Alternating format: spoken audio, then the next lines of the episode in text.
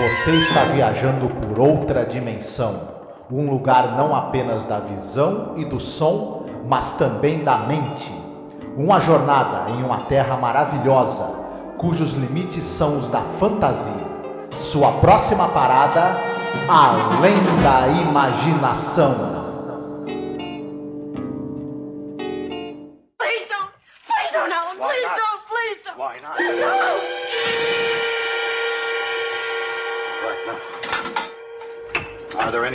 Souvenirs? We aren't in Africa any longer. We're right here in New York. You understand what I'm saying? This is for weak people. Ignorant, uncivilized people who don't know any better. Not for you. Not for me. Doris, listen to me. We've done nothing wrong. We have nothing to fear. Least of all from a bunch of witch doctors 5,000 miles away. What are you afraid of?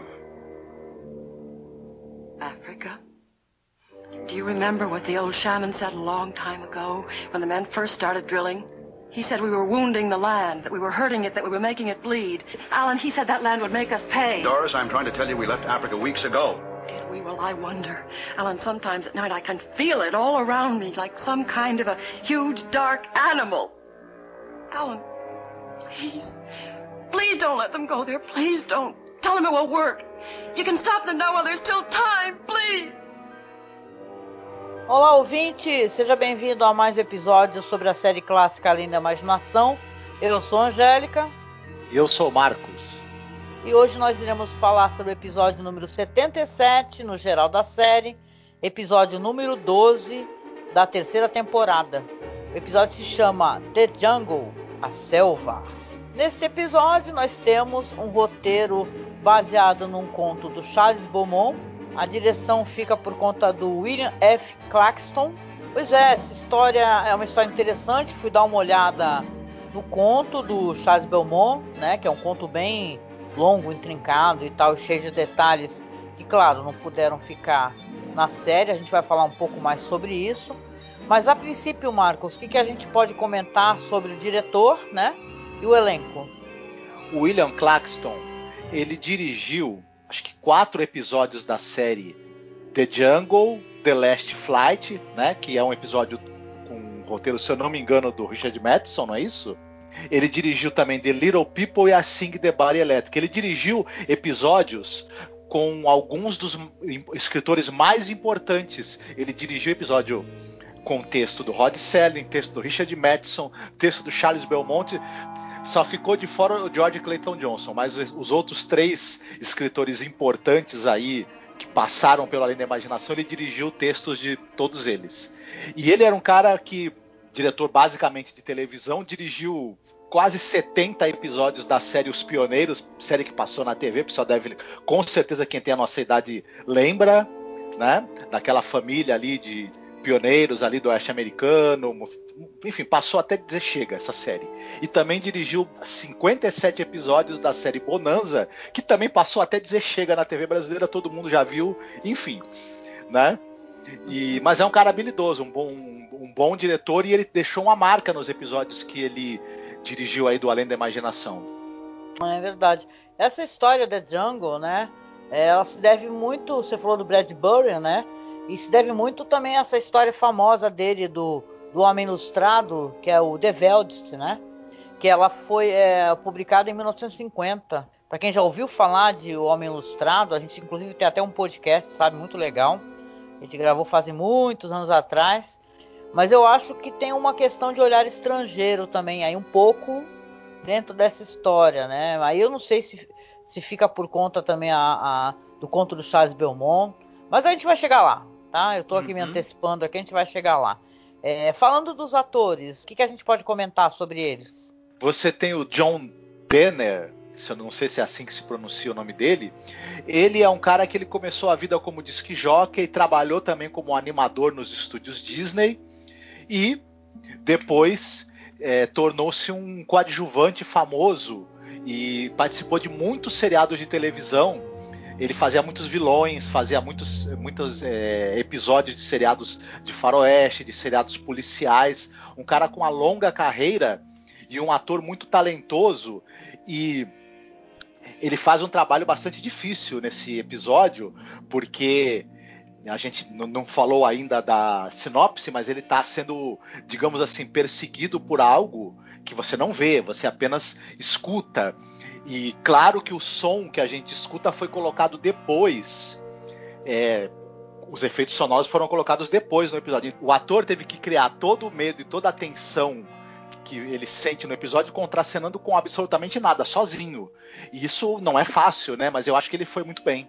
Foi, foi. O John Demer, é, aliás, John Denner, ele foi muito bem no episódio. A Emily McLaughlin, ela é famosa principalmente por uma coisa. Ela foi a, atriz que fez a primeira fala da famosa novela que, se, que passa à tarde nos Estados Unidos, General Hospital, que era uma série que contava ali a, as aventuras de, um, de, uma espécie de quadra onde tinha um hospital, onde tinha comércio, hotel e ela essa a série conta né, as dramas, as aventuras, os amores das pessoas que trabalham nesses locais ali que ficam próximos um do outro. Hum, a famosa soap opera, né? Isso, ela, essa série tem. Ela tá desde 63, ela tem episódio novo aí de 2021. São milhares de episódios. É, tipo já foram um Doctor Who da vida, né? Tá mil anos no ar o bagulho. Isso. Só que é um Doctor Who que não teve interrupção. Né, o negócio assim. É, então você, não, acho que ela nunca passou no Brasil, não tenho certeza, mas acho que não. Mas dá para calcular a popularidade que esse negócio deve ter lá nos Estados Unidos para estar tá tanto tempo no ar. E é, a Emily McLaughlin, ela é, por ser a pessoa que falou, disse a primeira fala dessa série, disse a primeira linha de diálogo da série, ela se tornou uma coisa como a rainha da, da, da, da, da novela da tarde americana, né? tal. Mas ela não fez só isso, ela também é, participou aí de filmes, séries, enfim. Uhum. Mas é, participou de muitos, muitos episódios dessa novela. Cara, né? É, essa atriz, ela participa tão pouco desse episódio, mas tão pouco, só no começo mesmo, assim, em algumas cenazinhas. É uma pena, porque ela, ele é ótimo, né? Mas ela entrega uma atuação incrível, sabe? Logo no começo, assim, depois não aparece mais, né? A gente vai Sim. falar sobre. Ela apareceu apenas em 324 episódios dessa, dessa novela. Até ah, 91. Pagou apartamento, né? Fez a vida dela, né? Se aposentou, Sim. tá certo. Uhum. O restante do elenco é, são pessoas que aparecem assim com muito pouco tempo de tela, né? Pra gente poder. É... Enfim, citar é. alguma coisa mais detalhada em relação a eles, né? Tem mais o ator mesmo, cara. O episódio é todo dele, né? Que vai uhum. depender exclusivamente dele, como você falou. Vão ser inseridos sons e, e, ele, e ele pela cidade e tal, se assustando. Então, nesse quesito, assim, acho um episódio bem legal. Sim. É... É, eu acho que vale a pena a gente falar também que esse episódio, como você já mesmo disse, é, é com o roteiro do Charles Belmonte e ele traz uma série de elementos nesse roteiro que são influenciados por escritores que ele gostava. O próprio escritor que descobriu o Charles Belmonte, que foi o Ray Bradbury, a gente vê elementos ali que, tem nesse episódio, no conto que o Charles Belmonte escreveu, que, no qual o episódio é baseado, tem elementos da, do, do, conto da savana africana, do Ray Bradbury, e elementos de outros é, influências de outros contos e histórias de escritores que o Charles Belmonte gostava muito. Sobretudo no conto original, que o conto original é bem mais complexo do que o roteiro que acabou sendo utilizado por episódio. Se você quiser falar um pouco sobre o conto original, inclusive, dar mais alguns detalhes. Sim, sim. Depois que a gente falar a sinopse, eu vou colocar alguns detalhes aqui que são interessantes. Eu queria, eu queria trazer atenção para uma coisa assim, legal, para quem está acompanhando a gente aqui nesse nessa revisão, né, sobre a imaginação, a gente já falou de vários episódios aqui do Charles Belmont, né? A gente falou de Mirror Image, The After Hours, aquele Nightmare as a Child, né? Judgment Night, é, uhum. Perchance to Dream, Shadow Play. Então você vai ver neste episódio algumas é, algumas coisas que relembram assim o que ele já produziu, esse negócio da pessoa sendo seguida, né? Protagonistas que são perseguidos por uma força sobrenatural, né? por exemplo, como. Vão ter duas coisas interessantes se você parar para analisar, porque a, a, aqui nesse episódio estão querendo colocar em evidência a superstição, né? E você tem isso em, por exemplo, Nick of Time, tá? Que é na, na, história do Richard Matheson, né? Então eu, eu acho interessante quando a gente se põe a analisar assim, é, histórias que têm uma temática um tanto quanto parecida, apesar de ambientes diferentes, porque às vezes as pessoas ficam falando, que a gente falou naquele podcast lá, o The Arrival, que é, The Twilight Zone fica se repetindo, e você vê que, na verdade, é, a temática é muito bem explorada de diversas maneiras, né? Esse negócio, por exemplo, de Perchance to Dream, o cara é perseguido por aquela moça que é uma entidade, né, nos sonhos dele, que depois acabou gerando aquele filme A, a Hora do Pesadelo, né? Então, é, é, esse é outro, outro que eu comentei, o Nightmare as a Child, é a, a mulher que está sendo alertada por uma criança. Você vem descobrir que a criança é ela mesma. Então, é, é interessante, né? Quando você começa a analisar essas questões todas aí, né? E eu falei o negócio do olhar estrangeiro, que a gente tem uma, um pouco de crítica nesse negócio do olhar estrangeiro, de colocar como uma excentricidade, sabe? Questões culturais, no caso são questões culturais africanas, né? Porque a história do Charles Belmont, inclusive, ela passa total e completamente na África, continente africano. Uhum. Então vamos para a sinopse aí que eu coloco então a, as coisas, colocar lado a lado, né? A história, tá bom? Hoje sou eu, né? Vamos lá. Uhum. Então, a sinopse é a seguinte: o Alan Richards e a sua esposa Doris voltaram recentemente da África, onde a empresa de Alan está construindo uma barragem hidrelétrica. Ele acaba descobrindo, mexendo na caixa de joias dela, que ela guarda secretamente vários itens é, dados por um xamã local. Por exemplo, tem que pé de galinha, não, não é pé de galinha, não. São uns artefatos assim, tem um deles que é um pé, tem um que é um dedo, um dedo humano de uma pessoa morta. Então tem uma. Ele começa a olhar essas coisas assim, achar muito estranho e fala para ela que ela é muito crédula, né? E joga tudo no fogo. Quando ele joga tudo no fogo, aí ela fica com aquele olhar parado, né? A atriz, a atriz é ótima nesse momento. Ela fica olhando assim com aquela cara de desesperada, né? Como se algo tivesse ele, feito, ele tivesse feito uma coisa irremediável, né? E eles estivessem condenados. Ele vai sair, né? Inclusive falar para ela assim, olha, eu vou sair, mas não vou demorar. Ela fala, ai, você vai demorar sim. Aí ela fala antes dele sair, não abre a porta. Aí quando ele abre a porta, tem um bode assim jogado na porta, uma cabra, Eita. né? Um negócio ali bem, né? Aí você vê que o Alan tá numa reunião de conselho, onde eles estão discutindo essas questões da barragem, fala sobre os problemas que eles estão tendo com os nativos, né? Olha lá, os nativos que estão chateados por serem deslocados devido a essa construção. E ele começa a falar que os feiticeiros ameaçaram usar magia negra e tal. E todas as pessoas começam a zombar. Ele começa a apontar então para esses outros homens as superstições, né? Para um ele fala assim, ó, você carrega um pé de coelho, você fica lendo todo dia o horóscopo. Nesse prédio aqui que está construído não tem um 13 terceiro andar. Então ele começa a mostrar que as pessoas estão todas é, é, cheias de superstições, na verdade, né? Aí ele aparece depois num bar, tá tomando uma bebida com um amigo, falando dos problemas dele com a esposa, falando é, esse negócio de que ela tá precisando de ajuda psicológica porque ela anda perturbada. E aí ele, ele mexe assim no bolso dele, tem um dente, né? Que é um, uma espécie de dente que o protegeria de um ataque de um leão. Aí o Alan e o amigo se despedem, vai para casa, porém ele descobre que o carro não pega. Aí sim, o Alan vai começar a ter uma noite de verdadeiro terror, né? Porque essa é uma história que ela tem uma coisa de terror.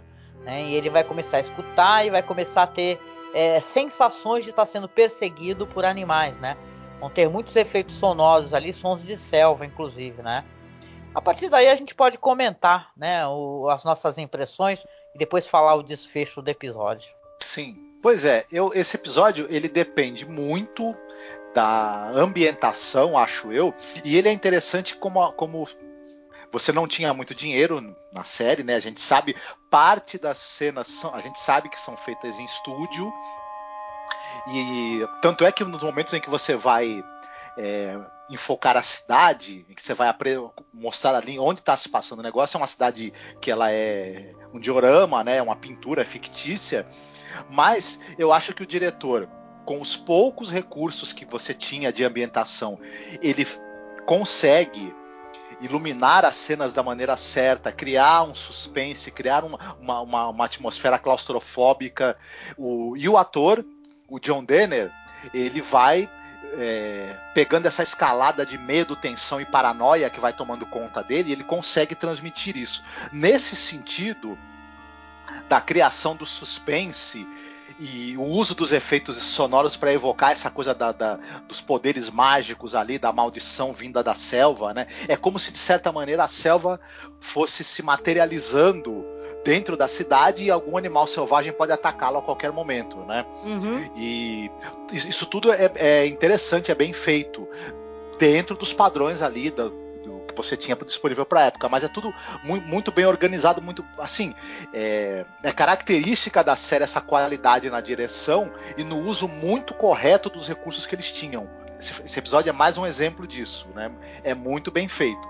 Agora tem essa questão que você falou, desse a, a, África só é evocada, né, enquanto um local primitivo em que tribos de nativos feiticeiros, né, vão amaldiçoar. É, é os... uma coisa exótica, né?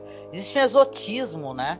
Uhum. É. Engraçado que no, no conto do Charles Belmont tem um afrofuturismo, vamos colocar assim, coisas Sim. até interessantes. Mas a, aí fica somente o, a questão meio exótica, né? E a gente eu, ficou meio com o pé atrás, assim, quando é, pessoal pega representações de superstição, de feitiçaria, sabe? Tal, como se fosse a única, né, o único lado desse povo, né? Estranho, o, né? O próprio personagem, quando ele tá conversando com os membros ali da diretoria da empresa, personagem que é o Alan Richards, né, o nome, nome do personagem, ele fala que, ah, que eles, eles amaldiçoaram ah, os, os, diretores ali da empresa, o pessoal que estava trabalhando, e ele ainda fala, mas a gente estava trazendo benefício para eles. Até parece que as empresas estrangeiras vão lá para é para África para trazer benefício para os africanos. Não vão, né? É, uhum. e, e, e os africanos, eles têm tecnologia, têm cidades, eles têm infraestrutura. Tem muito, muitos locais pobres com sérias dificuldades ali de infraestrutura, mas o, essa é mais uma história que vende a ideia de que não, não existe tecnologia e infraestrutura na África, o que não é verdade, claro, né? É, complicado isso daí, né? Uhum. Então, né? Pois é. Então, falando sobre a história original do Charles Belmont, a diferença já começa logo de cara que toda a história já se passa no continente africano, né? Esse protagonista, na verdade, ele é um designer de uma cidade chamada Mbarara, né? Ele quer construir uma cidade para abrigar meio milhão de membros selecionados da população mundial. Veja bem, uma espécie de cidade futurista. Diz que o mundo se tornou extremamente superpovoado e as selvas da África são as únicas áreas que permanecem intocadas né, pela superpopulação. Nesta área que ele está, que ele está projetando, o, os povos das aldeias que fazem fronteira acabam lutando contra esses homens né, que são invasores. Né?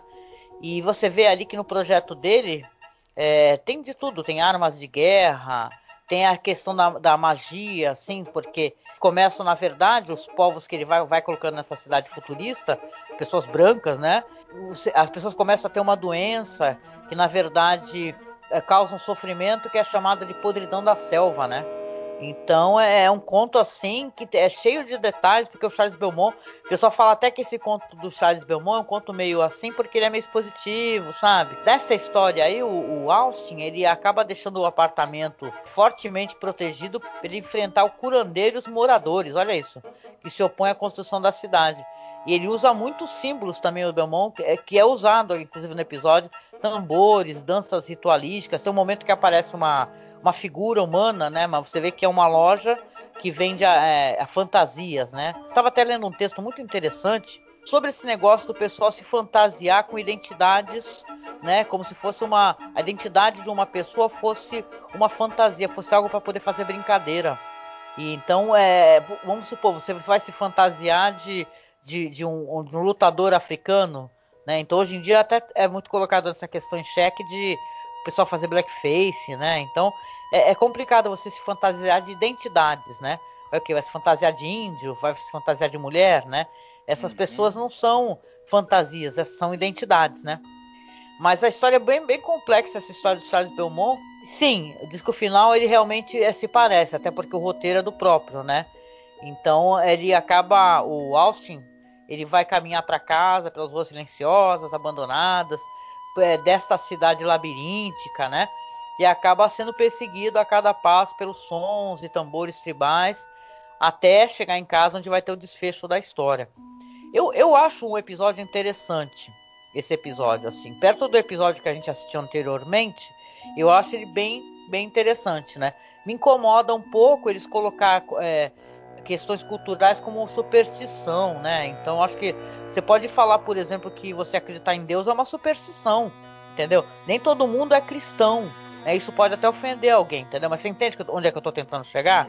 Né? Você pode falar assim, ó, você acredita em Deus porque você aí, você tem as suas superstições. Então a gente, é, claro, a gente tem que tomar cuidado em ser crédulo. Eu acho que Nick of Time é uma, um episódio que ele, que ele quer debater isso daí, ele debate muito bem do Richard Matheson, né?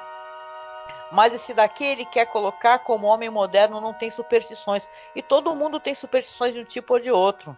Entendeu? Se não são superstições, são vícios hum. e uhum. maneirismos, né?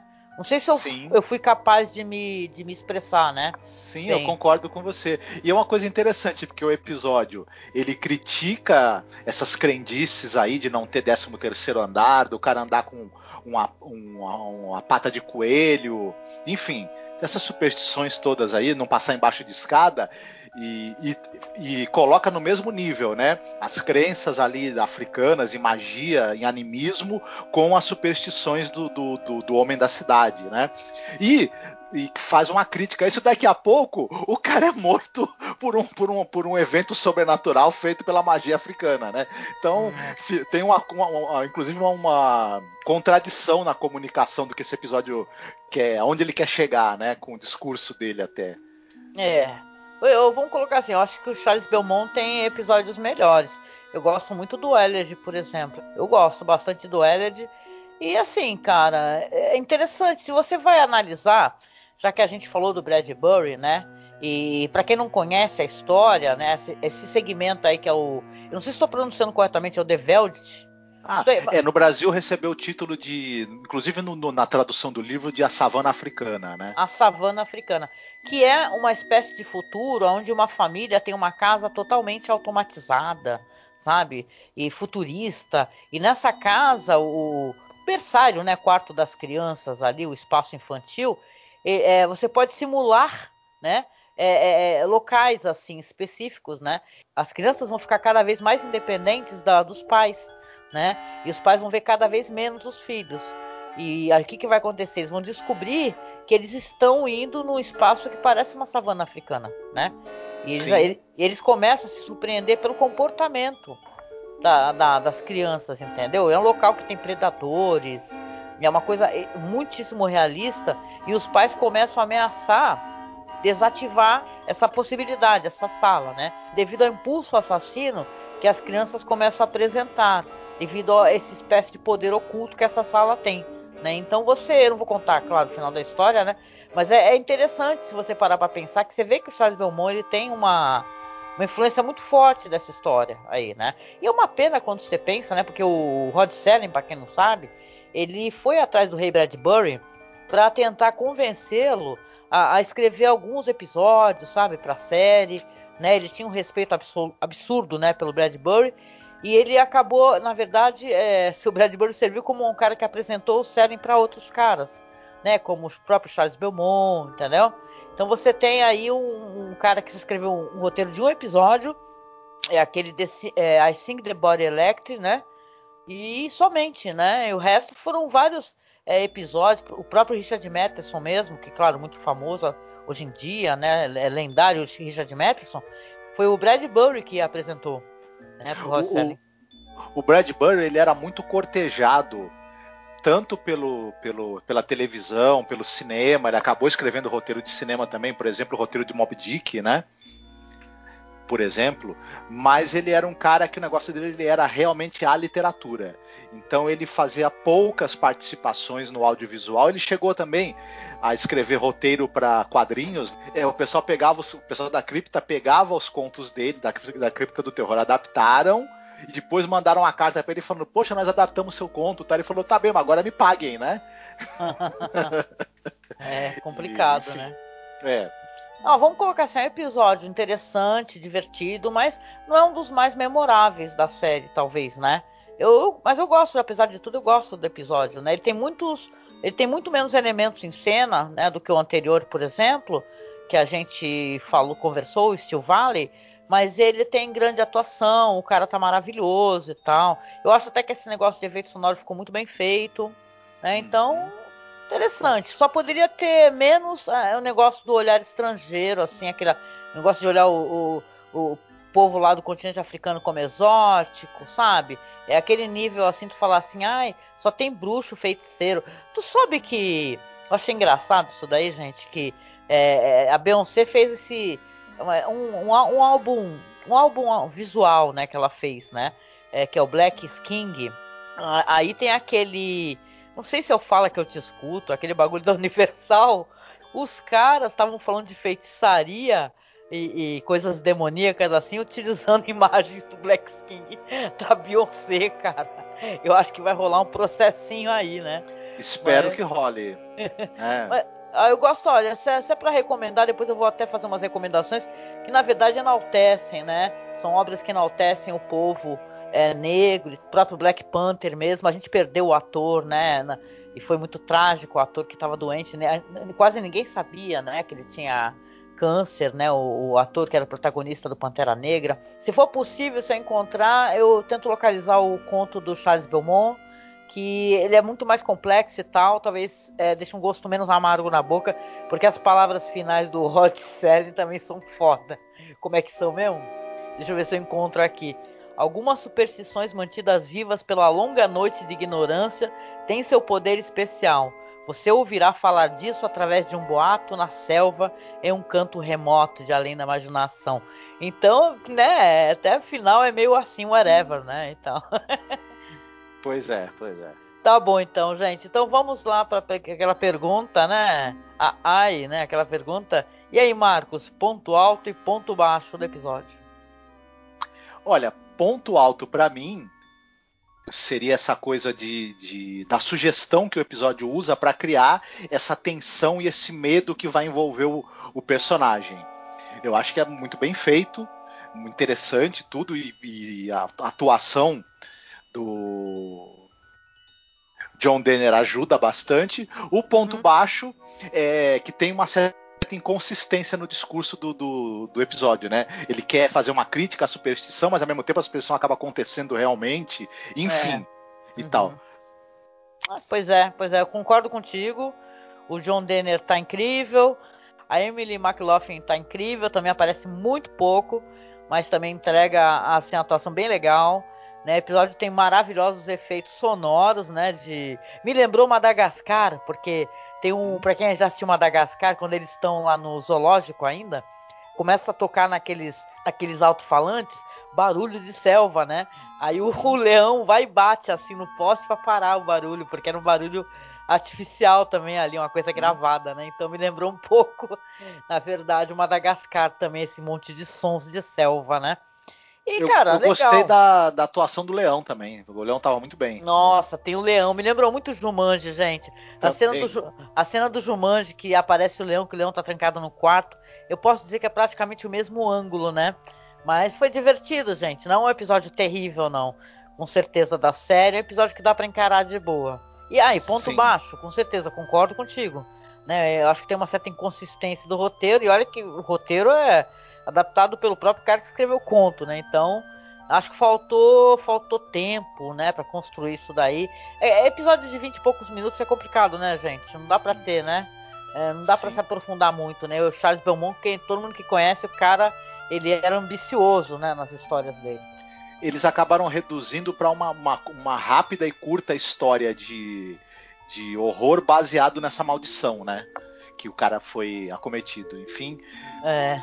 Pô, tem uma parte do episódio a gente não comentou, mas foi engraçado isso daí. Uma hora que ele pede pra um cara, acho que o cara tá pedindo dinheiro na rua, aí o cara ele fala assim: Ó, oh, eu te dou não sei quantos dólares, 20 dólares, pra você ir comigo até a minha casa, porque ele tá a pé, né? Que o carro quebrou. Né? Aí começam uns barulhos esquisitos e o cara ele começa a olhar em volta. Quando olha, cadê o cara? Entendeu? Sumiu. Sumiu. E ele, ele pega um táxi também, o taxista morre, né? Pois é, cara, eu, olha, eu já falei pra ti. Já pensou se ele, ele, ele, ele mexe no cara, o cara cai, né? Eu queria que ele mexesse e virasse um gorila. Sim. tá ligado? Aqueles gorila, aquelas roupas de gorila, ia ficar galhofa de vez, cara. E a, e, a, e a maldição, ela é tão é, filha da mãe que, o, que o, o, taxista morre depois que para o táxi. Que se ele tivesse morrido com o táxi em movimento, e aí era problema, né? Não dava Porra. nem tempo do leão pegar o cara. O cara morria na batida.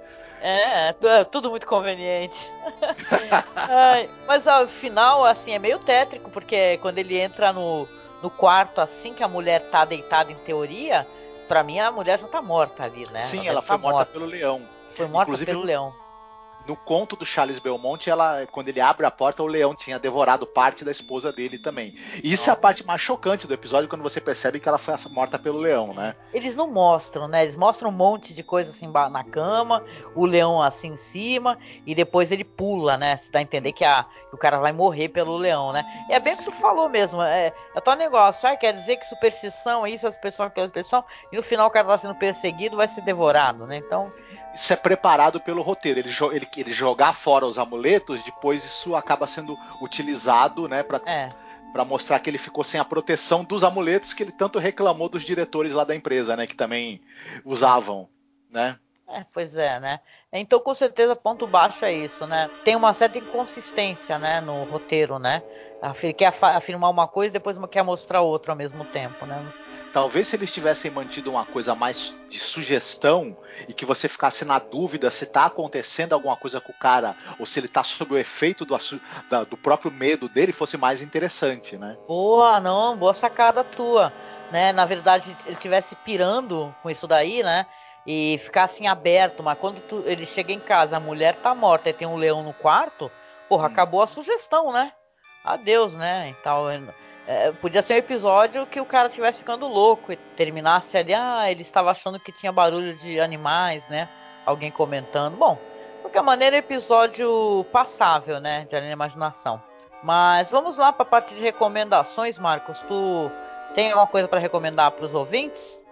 Eu vou roubar, como sempre, né? Porque eu não, eu não resisto. Vou fazer duas recomendações rapidinho. Normal. Uma delas é o filme Sangue de Pantera, do diretor Jacques Tourneur ah, né? É um filme de 42. Esse filme ele não tem nada a ver com maldição africana, na verdade é uma maldição vinda do folclore da Sérvia, né? Mas tem a ver com uma pessoa que teoricamente se transforma numa pantera, né? E tem muitas cenas em que há uma sugestão. A pessoa está sendo perseguida pela pantera, não tá. A pessoa se transformou numa pantera ou não. Você vê, você vê apenas sombras, você vê os sons. É, é muito legal, tu tá falando e eu tô lembrando aqui que é uma cena maravilhosa. Essa da mulher achando que tá sendo perseguida. É muito boa. Sim. O filme, ele estabeleceu que é um jump scare, né? Ele é, também tem essa coisa, né? Que tem um determinado momento em que você acha que, que na próxima esquina a mulher vai ser atacada pela pantera e na verdade para um ônibus. E aí esse foi talvez o primeiro jump scare do cinema. E ah, é verdade. muito interessante. Uhum. Outra sugestão que não dá pra gente deixar passar, até porque nós temos podcast sobre esse filme, é, você tinha citado que esse, essa história do Charles Belmonte e o episódio tem influência do conto A Savana Africana, do Ray Bradbury, que está na coletânea de contos O Homem Ilustrado. Esses contos, alguns deles foram transformados num filme de episódios chamado The Illustrated Man, que no Brasil recebeu o título de Uma Sombra Passou por Aqui. Um filme muito bacana e que tem podcast no, sobre ele com o Paulo Elache, não é isso? Com o Paulo Elache com um amigo lá do Rafael Modena, do podcast de literatura Ghostwriter. Muito bem, exatamente. Então, acessem que, que é bem bacana esse, esse, episódio que a gente gravou. E quem puder, assista ao filme e, sobretudo, leia essa coletânea do, do Ray Bradbury, que ela é absolutamente sensacional. Tem publicada no Brasil, é fácil de encontrar. Quem puder, vá agora para ler isso daí, que é um material excepcional. É verdade, concordo demais contigo. Muito bom mesmo. Pois é, eu vou recomendar aqui. Eu não terminei de assistir, viu, gente? Mas eu assisti uma boa parte deste lindíssimo álbum visual da Beyoncé, né? Que é, é, é uma espécie de homenagem também ao Rei Leão, né? Que é o Black King, né? Que ela tá celebrando ancestralidade, a riqueza, né? A importância do, do, do negro celebrar, né? Todas as suas origens, né? Então ele é belíssimo, assim, uma super produção. Ela maravilhosa, cantando, todos os artistas convidados, tá? É um luxo, cara. Como eu não terminei ainda de assistir, eu, mas eu tava aqui em casa absolutamente encantada. Saiu pela Disney, né? É claro que a Disney vai dominar o mundo, né? E tal, mas eu queria recomendar. Eu, eu, eu, tenho certeza que vocês vão gostar, cara. É muito bonito que eu tava assistindo é, esse Black King da Beyoncé. E claro, o Black Panther, o filme, né? O Pantera Negra, né? Que, olha, vou te falar que o, um filme maravilhoso. A gente fala um pouco sobre afrofuturismo, né? E ele é um filme de super-herói, mas ele tem essa temática do afrofuturismo, né? É estrelado ali pelo Chadwick Boseman, já falecido, né? Que ele faz o T'Challa. É, tem o Michael B. Jordan, Lupita Nyong'o, Martin Freeman, o Daniel Kaluuya, para quem lembra do, do Corra, né? Do Jordan Peele, Angela Bassett. Cara, tem um elenco. Mas tem um elenco, né? O filme é lindo, maravilhoso, fez um puta sucesso, né? Então recomendo demais esse filme da Beyoncé, que é lindíssimo, e o Black Panther também, o Pantera Negra. Cara, que é uhum. show de bola para caramba, né? Sim, sim.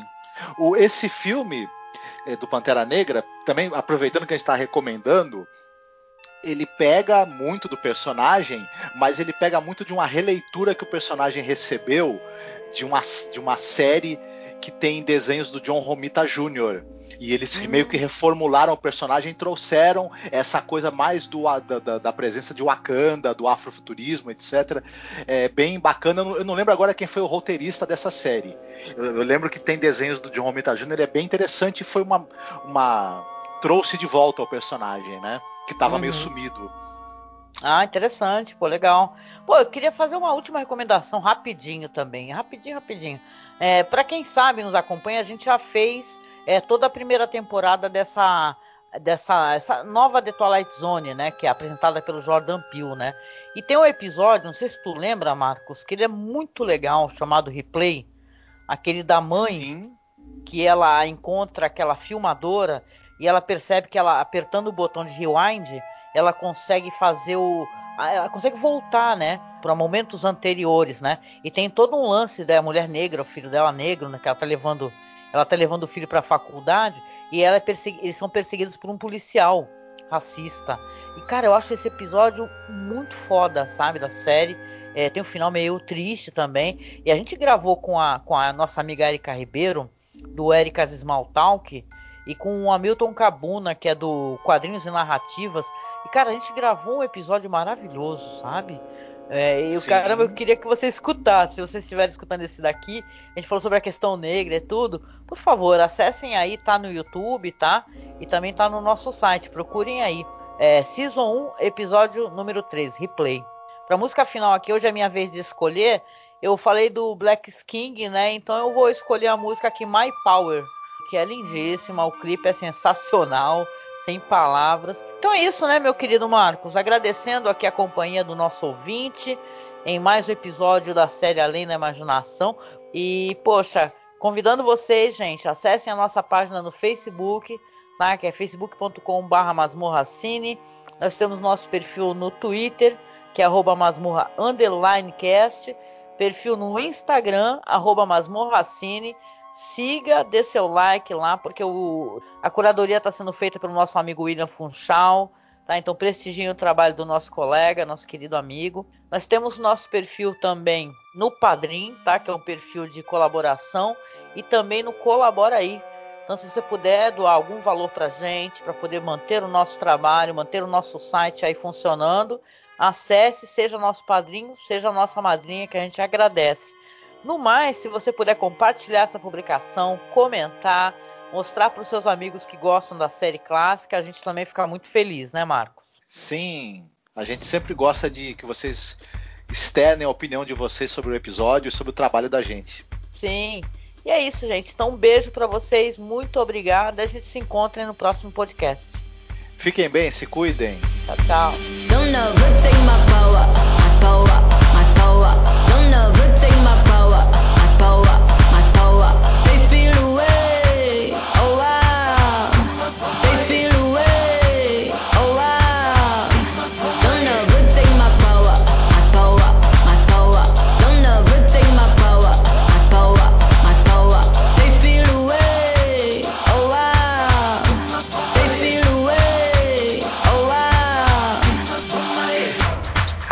Who you wanna be? I'm who they wanna be. B E A U T Y E. Never seen so much rage from a queen.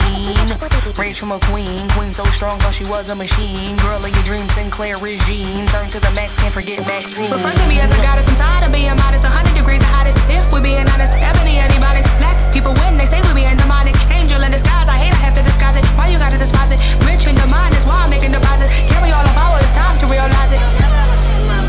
Don't ever take my power, my power, my power. Don't ever take my power,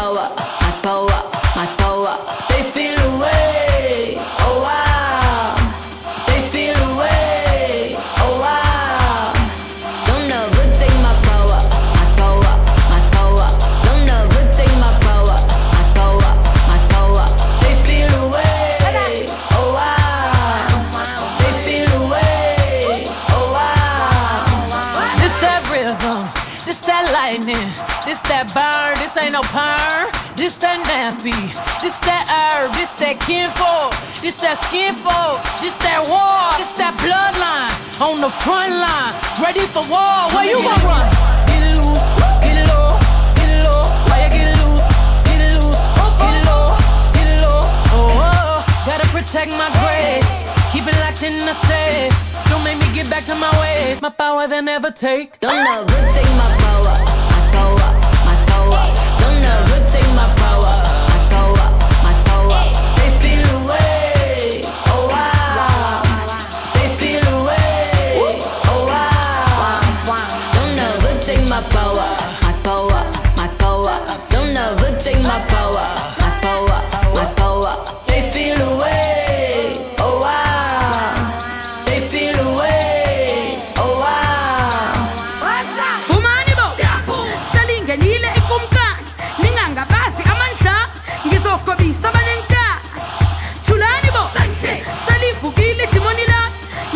There will be peace when I'm done. Chongani bo, Ndimnes Dimsab, Sizile Tila